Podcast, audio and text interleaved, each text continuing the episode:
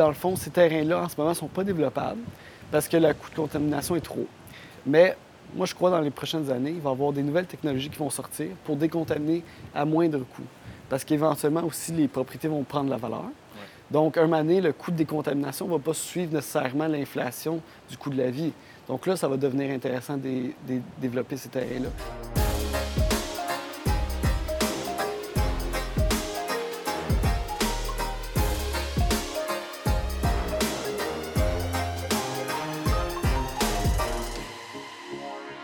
Bonjour tout le monde, David Paradis présentement, euh, coordonnateur marketing de chez PMML, futur courtier immobilier qui va se spécialiser dans le terrain. Présentement, je suis avec Dave Powell. Dave Powell, il a une grande expérience au niveau du terrain et également c'est un coach au Club d'investisseurs immobiliers du Québec. Je veux savoir, Dave, euh, qu'est-ce que tu fais présentement au niveau du terrain? Merci de l'invitation tout d'abord. Euh, coach au Club immobilier des investisseurs du Québec. je fais beaucoup de terrain, de redéveloppement de terrain situé dans la grande région de Montréal. Donc, ce qu'on cherche à aller chercher, c'est des opportunités de terrains qui sont sous-densifiés pour redensifier, euh, créer de la valeur à ce niveau-là. Également aussi courtier immobilier euh, et investisseur euh, principalement. Wow, wow, wow. Puis tu dirais que dans le terrain, présentement, si on va directement dans le vif du sujet, c'est quoi les enjeux, mettons, pour un promoteur comme toi, présentement, que tu fais face? En ce moment, les enjeux, je te dirais, sont surtout au niveau municipal. Les règlements changent. Certaines villes veulent moins densifier, d'autres veulent plus densifier. Comme là, à Montréal, on a souvent le, règlement de Valérie Plante qui s'en vient, le 20-20-20 qu'on appelle, qui va créer un peu une surtaxe sur les logements et sur les condos, euh, condos en vente. Ensuite, on a des affaires, euh, des, taxes déguisées un peu comme le REM, donc la, la redevance qu'on doit donner pour tous les développements autour d'un kilomètre de gare de station du REM. Ça, ça s'en vient, puis ça devient contraignant pour les promoteurs. Puis ensuite, il y a tout ce qui est au niveau environnemental, que des fois, il faut faire une bonne vérification diligente pour s'assurer qu'on a quelque chose de bien entre les mains. Bien, justement, je pense qu'au niveau de la phase environnementale, c'est un enjeu qui est très important dû au fait qu'il y, a beaucoup de terrains vacants qui sont contaminés présentement. Alors, si tu discutes un petit peu par rapport à phase 1, phase 2, phase 3, euh, c'est quoi les enjeux que tu trouves là-dedans des fois? Bien, bien, tout à fait. La, phase 1, en première partie, c'est une recherche historique de la propriété, de son, des risques environnementaux qu'il peut avoir sur le, site. Donc, souvent, les gens s'arrêtent à la phase 1 lorsqu'il n'est pas, euh, lorsqu'il est négatif, donc lorsqu'il n'y a aucun risque. Ce qui est important, c'est toujours de faire peut-être une phase 2 quand même, exploratoire, parce qu'à Montréal, on a beaucoup de, de, terrains qui sont contaminés par le remblai. Donc, c'est du remblai de mauvaise qualité. Donc, quand on pense contamination, souvent on pense que c'est l'huile, ce genre de choses, de contaminants-là. Mais des fois, c'est juste le remblai qui peut être mal euh, contaminé et qui peut faire des gros sous quand tu décontamines. Donc, euh, tout le bas, généralement, de la ville de Montréal est contaminé pas mal. Euh, donc, c'est un must. La phase 2 exploratoire, c'est ce qu'on suggère tout le temps. Ensuite, quand tu as fait la phase 2 puis tu vois qu'il y a des risques de contamination puis que c'est contaminé, tu passes en phase 3 puis tu tentes de cibler et où le contaminer sur le site. Puis là, ensuite, tu peux étudier à quel point ça va coûter réhabiliter le terrain. OK. Puis au niveau de la phase 1, phase 2, c'est à qui de payer la, phase 1? C'est à qui de payer la phase 2 puis la phase 3? C'est une très bonne question. Euh, il y a différentes écoles de pensée là-dessus, mais moi, dans mon école de pensée, c'est au vendeur. Parce qu'on étudie son site et si on ne passe pas la transaction et on ne fait pas la transaction, ce vendeur-là va garder quand même les documents pour continuer une transaction avec peut-être un autre acheteur. Donc au final, ça, devient avec les titres de propriété du vendeur, ça devient dans sa documentation de son terrain. Donc, tant qu'à moi, la facture devrait être refilée au vendeur le plus possible. dans un marché chaud en ce moment, des fois, il faut faire des concessions. Puis il faut voir qu'est-ce qu'on peut euh, accommoder le vendeur pour, euh, si c'est un site intéressant, des fois, il faut faire des compromis. Puis comment on rentre justement en contact avec un vendeur de terrain présentement? on sait que c'est le nerf de la guerre pour les promoteurs de trouver un terrain, que ce soit à Montréal, Rive-Sud, Rive-Nord. Fait, comment qu'on rentre en contact avec eux autres? Puis comment qu'on rentre dans le processus transactionnel? Bon, bien, premièrement, c'est aller se présenter au, euh, au, vendeur, puis lui présenter qu'on est promoteur, présenter le, type de projet qu'on va faire avec eux. Fait que souvent, c'est intéressant parce qu'eux, ils ont un parti pris à savoir quel type de projet tu vas faire sur leur site. Donc, ce que je trouve intéressant comme approche, c'est justement de l'embarquer avec eux, parce que plus que tu les embarques avec eux, plus qu'ils vont vouloir t'aider aussi au niveau du financement. Donc, s'ils veulent contribuer avec une balance de vente, c'est là que ça peut être intéressant s'ils croient à ton projet.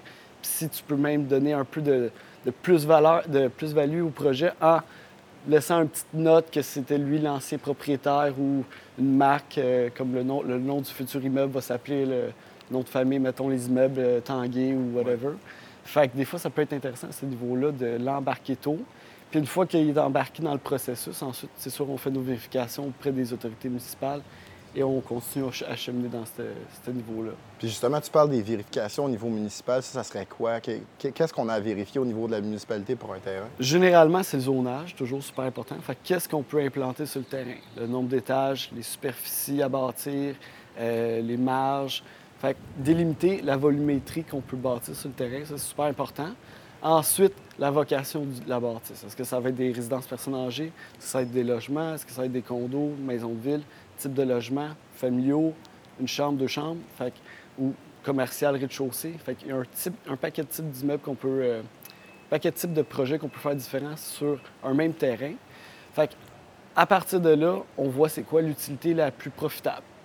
Donc, des fois, ça peut être euh, justement en industriel, ça peut être en commercial, puis des fois, ça peut être euh, locatif. Si le modèle locatif est bon, bien là, tu fais tes calculs avec tes superficies pour voir.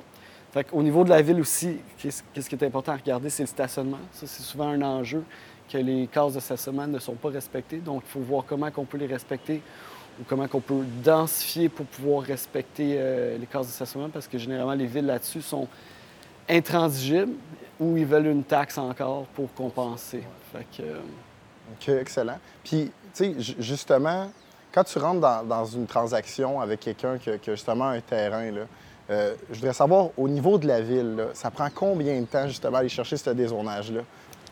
Les délais sont très longs en ce moment. Donc, il y a beaucoup de projets sur, la, sur, la, sur le territoire du Grand Montréal.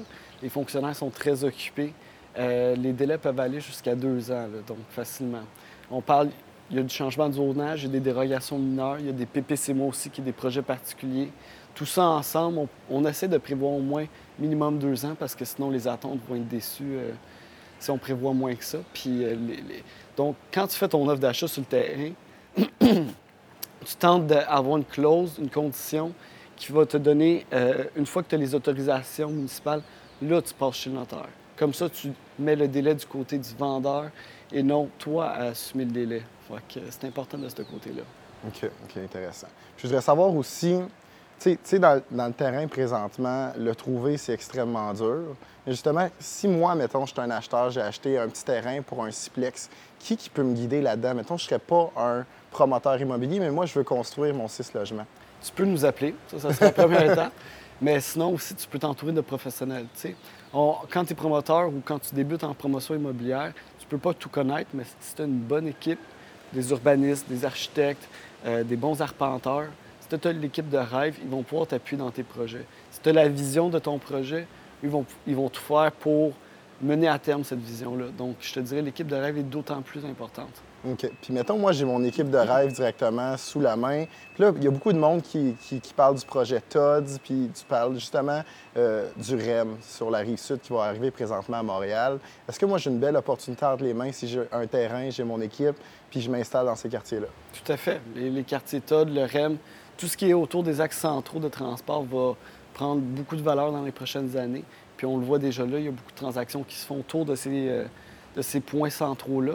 Puis elle vient de là aussi la redevance que le REM exige. Ils savent que les propriétés vont valoir plus cher. Donc, ils surtaxent au départ, sachant que dans 10 ans, ça va être super intéressant pour les promoteurs à ce niveau-là.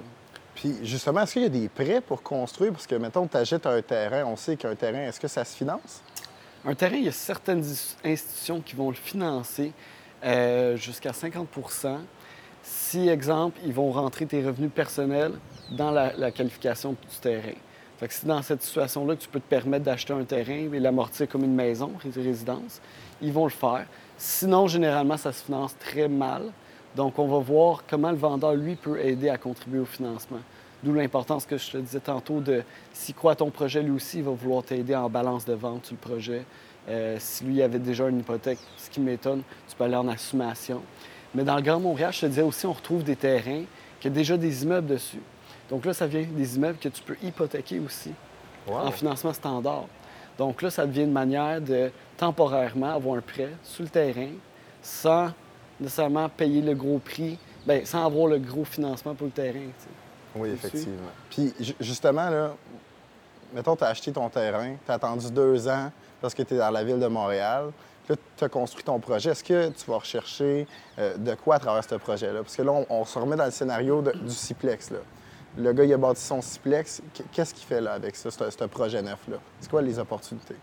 Tu parles au terme de vocation du, d'immeuble? Oui. OK. Bon, ben s'il y a un Ciplex sur le locatif, c'est sûr qu'il pourrait le revendre. Ça, ça serait une avenue intéressante parce que le marché est chaud en ce moment, surtout pour des propriétés neuves. Parce qu'on sait que les propriétés neuves se transigent au même cap rate que les propriétés existantes mais avec un produit beaucoup plus intéressant. Sur 40 ans, avec une belle clientèle dedans, des bons revenus, un bon cash flow, c'est super intéressant. Sinon, il y aurait l'option de le garder. Fait qu'il peut aller en, financement long terme avec la SHL et le conserver. Là aussi, c'est intéressant, sauf qu'il va travailler son argent dans le temps, puis il va avoir un rendement supérieur dans les années à venir. Ah, Puis, tu sais, aussi, on, parle souvent des, terrains contaminés ou des terrains qui sont en potentiel de développement. Tu dirais-tu que ces terrains-là, présentement, vont gagner en valeur avec le temps? C'est quoi qu'on recherche en tant que promoteur? Tout à fait, parce qu'à Montréal, on n'en crée plus de terrain. Oui. Donc, il y a beaucoup de sites qui sont extrêmement contaminés. Puis, dans le fond, ces terrains-là, en ce moment, ne sont pas développables parce que le coût de contamination est trop. Mais moi, je crois dans les prochaines années, il va y avoir des nouvelles technologies qui vont sortir pour décontaminer à moindre coût. Parce qu'éventuellement aussi, les propriétés vont prendre la valeur. Donc, un année, le coût de décontamination ne va pas suivre nécessairement l'inflation du coût de la vie. Donc là, ça va devenir intéressant de, développer ces terrains-là. Il y a une belle, il y a encore des opportunités pour les terrains extrêmement contaminés qui vont venir. Peut-être le timing n'est pas bon en ce moment, mais plus tard va l'être. Qu'est-ce que tu penses des, des, fameuses terres agricoles au Québec? Il y en a vraiment énormément. Mais qu'est-ce qui se passe avec ça? Pourquoi, moi, si j'achète une terre agricole, ça ne fonctionnerait pas, mon projet? J'ai pas fait de terre agricole encore, mais je sais que l'étalement urbain fait que la densification, la communauté va, aller de plus en plus loin du Grand Montréal en deuxième couronne, troisième couronne. Donc, ça force des choses comme le changement de zonage sur les zones agricoles, zonées en blanc.